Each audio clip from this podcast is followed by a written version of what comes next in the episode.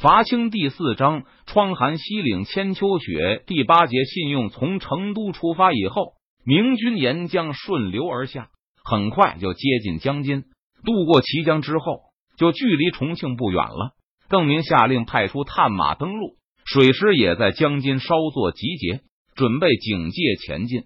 探马派出没有多久，就接到报告说，山林间好像有人活动迹象，大概是清军的哨探。邓明做出了这样的判断。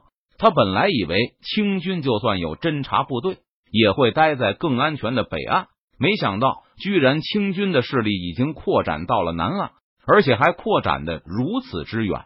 明军原计划突然出现在重庆附近，观察一下清军的城防情况。如果有机可乘，或是清军已经将重庆放弃，就在北岸登陆。重庆清军一定也有哨探。但明军越晚被发现，他们的反应也就会变得更迟钝。水师暂停前进。邓明闻报后，立刻做出了决定。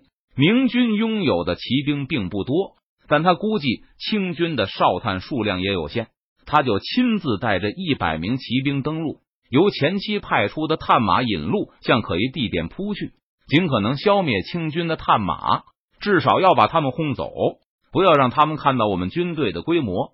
邓明在路上对卫队们交代道：“如果被清军探马逃走的话，那只能寄希望于他们出现误判，认为这不是明军的大部队的前哨，而是一队使者。这种希望并不大。”跟着向导抵达目的地后，邓明看到有烟火从林间升起，这不是烽火。跟着邓明的卫士都有些疑惑不解：若对方是哨探，那没有理由在大白天生火暴露自己的位置。会不会是陷阱？不少人都生出了这样的疑问。邓明对此也没有把握，他再次派出一些尖兵，偷偷的前行过去侦查。而片刻后，侦察兵的回报让明军感到更惊讶了。他们报告说，山谷里的清军好像在吃饭，外围零零星星的布置了一些哨兵，但警戒也称不上多么严密。反复侦查了两次后，邓明下令全军出动。在明军的骑兵突然出现在清军哨兵面前时，这些清兵显然都大吃一惊。不过，还不等他们做出反应，明军就已经冲到了他们近前。王明德等人围拢在篝火周围，正兴高采烈的吃着烤肉。突然听到远处传来警报声时，篝火周围的人一下子都愣住了。敌袭！火堆周围的清军人人错愕。今天一起出来的清军有官兵一百多人，如果有明军使者路过的话，他们肯定也会远远避开。更何况王明德还在周围部署了十几名哨兵，外围的哨兵显然丝毫没有拖延住进攻者。在王明德等人匆匆站起身，将各自的武器和坐骑扑过去的时候，大队的明军骑兵已经冲了过来，挡住这些清兵与他们的马匹之间。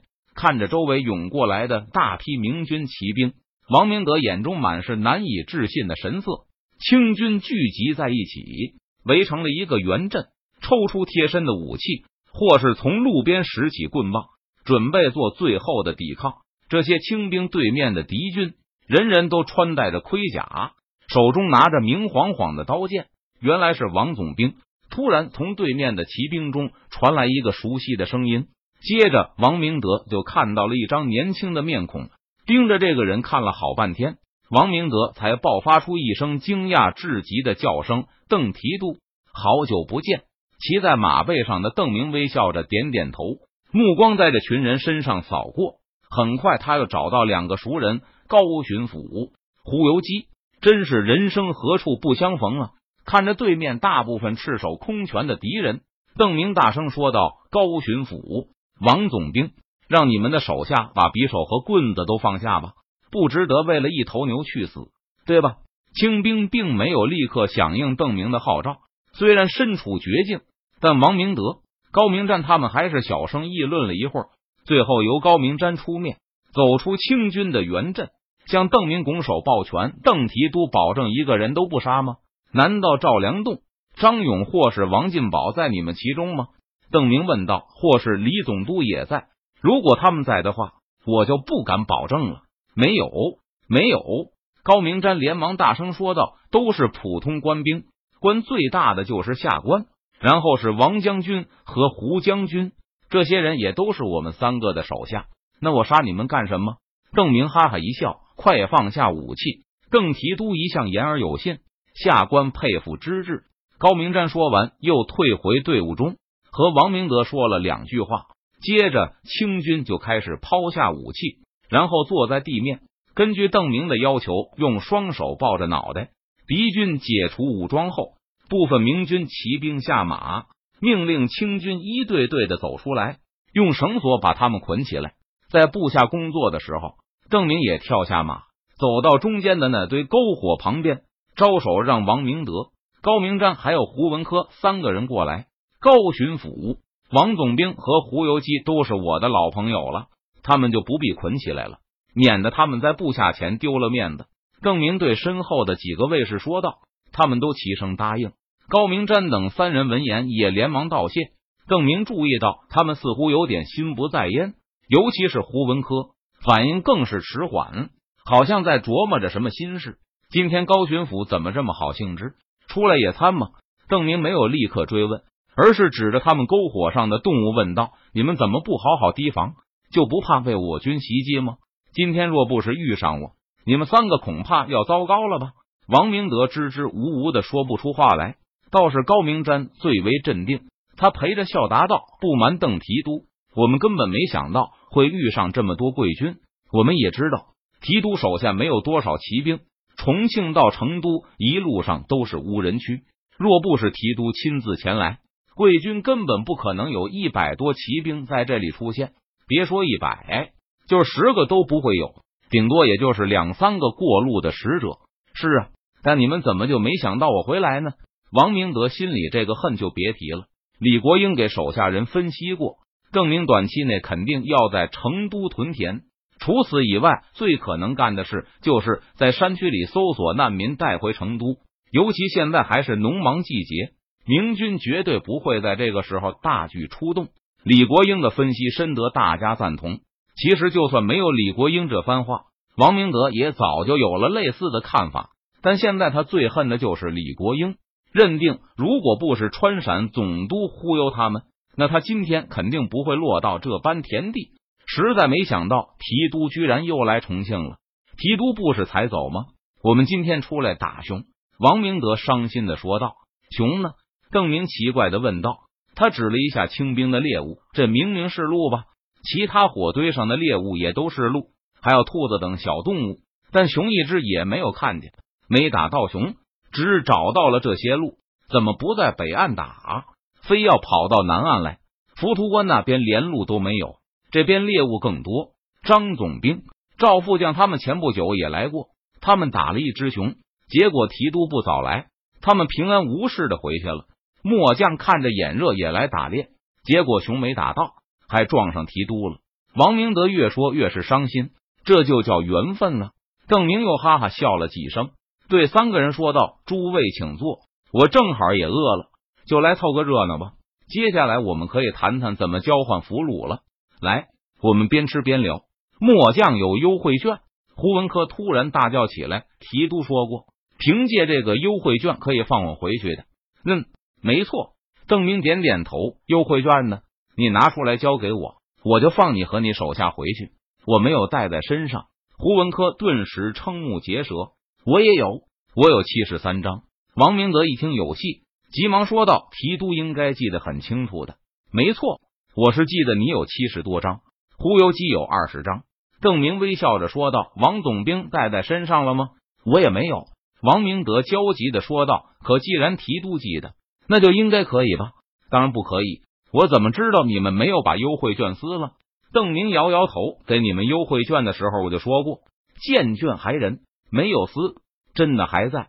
王明德和胡文科一起嚷嚷：“那好，回头劳烦你们派人回重庆取一趟，或者等我攻破了重庆，也可以派人陪你们去取。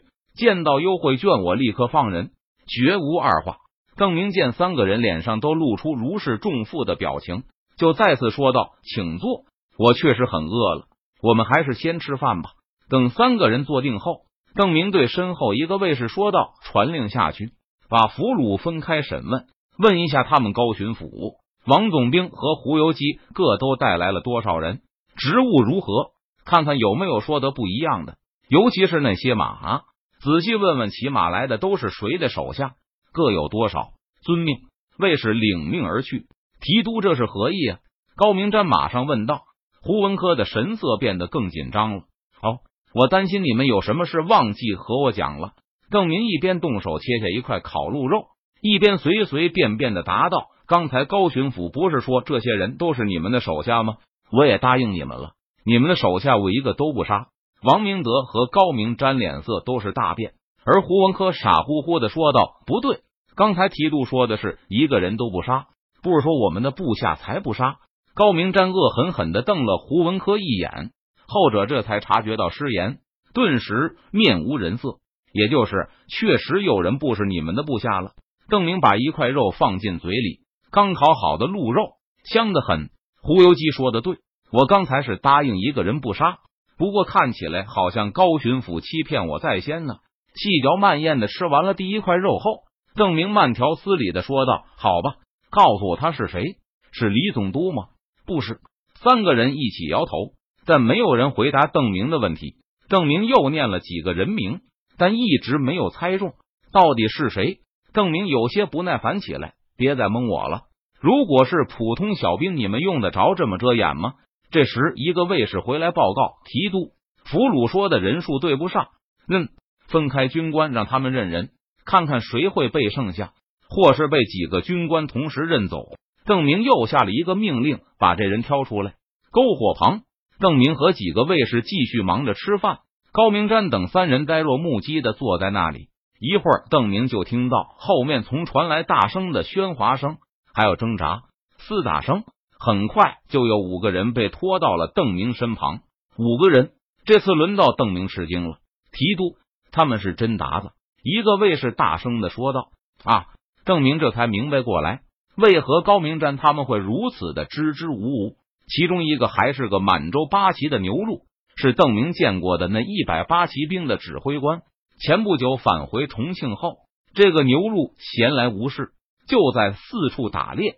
这些八旗兵也和重庆其他人一样，都觉得明军才走没有多久，一年半载都未必回来，方圆数百里内都没有明军，所以就放心大胆的出城过江。怪不得要高巡抚、王总兵你们作陪。邓明点了点头，看着面无人色的高明瞻等人，听郑成功部下的描述，镇江之战的八旗兵抵抗意志极为顽强，即使身处绝境，也不会生出投降的念头，因为他们知道投降也是必死。所以那些身负重伤的八旗兵也会拼尽最后一口气，想杀个明军为自己垫背。在南京的时候。邓明释放满洲八旗的人回去，就是希望能够瓦解满洲八旗的斗志。问明这几个人的身份后，邓明笑道：“多大点事？不就是一个牛录和他的四个随从吗？牛录有多大？撑死一个千总而已。高巡抚为何不早说？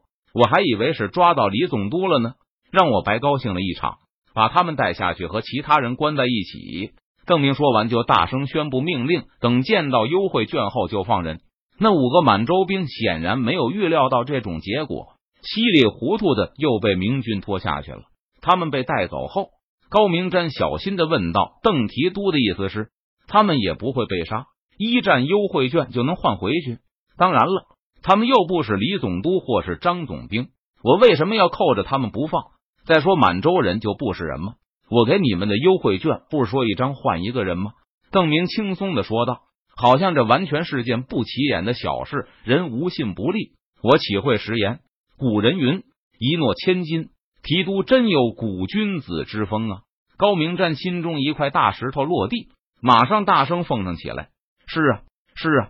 末将走南闯北，从未见过如同提督这样了不起的好汉。”胡文科也急忙跳起来，拼命的恭维起来：“提督英雄盖世，前无古人，后无来者。”王明德也在边上一个劲的竖大拇指，提督英雄了得，英雄了得。吃完饭后，邓明又对三个人说道：“既然我信守诺言，那么我也希望三位以诚相待。我有几处不解，还望三位为我解惑。”三个人都表示一定知无不言，言无不尽。如此多谢了。邓明告诉他们，这次谈话会一个个进行，彼此之间都不知道谁说了什么。首先把高明瞻单独留下，邓明问了问重庆现在的兵力。高明瞻唯恐惹怒邓明，导致他食言。后面还有王明德和胡文科。高明瞻觉得撒谎不被识破的可能性微乎其微，就老老实实的告诉邓明，现在重庆还有五千披甲。重庆的兵力多的远超邓明的想象。本来他以为李国英会把主力调回保宁，只在重庆留下偏师。若是李国英、赵良栋的精兵强将都不在的话，邓明觉得可以考虑攻击重庆。但现在清军在城内还有五千披甲，以邓明现在的实力，野战胜利都很困难，更不用说攻城巷战了。而且邓明还没有带来多少府兵，陆战的能力也因此大打折扣。看来也只有放弃了。再说，我此行的目的是去湖广卖盐，没时间在这里耽搁。等我从武汉回来的时候，再联络一下袁将军他们。这次我应该有力量分兵两路，把重庆变成一座孤城了。邓明琢磨了一会儿，又问高明瞻道：“李总督为何还要坚守重庆？他就不怕我断他后路吗？”李总督好像从朝廷那里要到了一大笔钱。高明瞻告诉邓明。李国英为了让重庆的守将们安心，告诉他们重庆的实力不但不会被削弱，反倒能得到不断的加强。援军会陆续从陕西开来，好像重庆还要建一座满城。李总督让下官预做准备，还交代过要开辟一大块地，要够一千满洲八旗士兵和军属居住。一千住房八旗吗？这个消息让邓明陷入了沉思。如果有这么一大批驻防八旗在重庆的话，势必会有数万露营跟着进驻。而且，若是明军围攻重庆的话，李国英肯定也会不惜代价的来给解围，因为他绝对不能坐视驻防八旗被歼灭。一旦设立这样大规模的满城，就表示北京方面决心不惜代价守住重庆，也是在明确告诉川陕文武，一旦重庆落入明军手中。北京绝不姑息。